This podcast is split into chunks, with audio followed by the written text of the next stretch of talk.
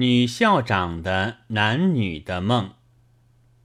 我不知道事实如何，从小说上看起来，上海洋场上恶钱婆的逼勒良家妇女，都有一定的程序，动恶吊打，那结果。除被虐杀或自杀之外，是没有一个不讨饶从命的。于是乎，他就为所欲为，造成黑暗的世界。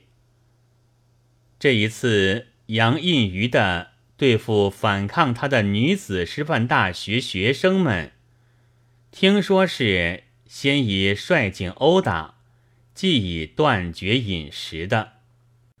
但我却还不为奇，以为还是他从哥伦比亚大学学来的教育的心法。待到看见今天报上说杨氏致书学生家长，使再填入学院书，不交者已不愿再入学校论，这才恍然大悟，发生无限的哀感。知道新妇女究竟还是老妇女，新方法究竟还是老方法，去光明非常辽远了。女师大的学生不是各省的学生吗？那么故乡就多在远处，家长们怎么知道自己的女儿的境遇呢？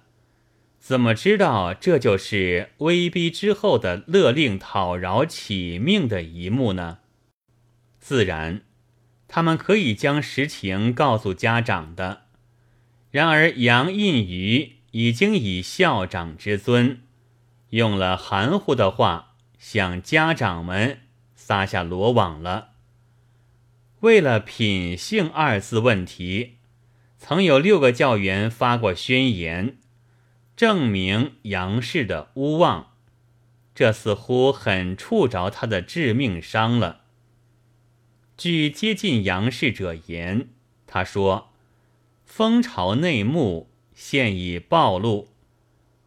前如北大教员某某诸人之宣言，近如所谓市民之演说，直到现在，还以污蔑学生的老手段。”来污蔑教员们，但仔细看来是无足怪的，因为污蔑是他的教育法的根源，谁去摇动他，自然就要到的被污蔑的恶报。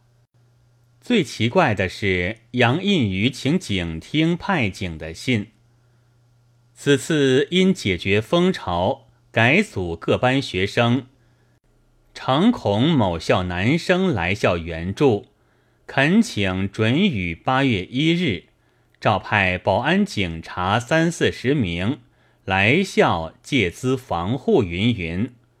发信日是七月三十一日。入校在八月初，而他已经在七月底做着男生来帮女生的梦。并且将如此梦话续入公文，倘非脑里有些什么贵样，大约总该不至于此的吧。我并不想心理学者似的来解剖思想，也不想道学先生似的来诛心，但以为自己先设立一个梦境，而即以这梦境来污人。倘是无意的，未免可笑；倘是有意，便是可恶卑劣。学籍重阳，教鞭十载，都白糟蹋了。我真不解，何以一定是男生来帮女生？因为同类吗？那么请男巡警来帮的，莫非是女巡警？给女校长代笔的，莫非是男校长吗？对于学生品性学业，务求注重实际，这实在是很可佩服的。但将自己夜梦里所做的事，都诬栽在别人身上，却未免和实际相差太远了。可怜的家长，怎么知道你的孩子遇到了这样的女人呢？我说她是梦话，还是忠厚之词？否则，杨印鱼便一钱不值，更不必说。一群躲在黑幕里的一般无名的蛆虫。八月六日。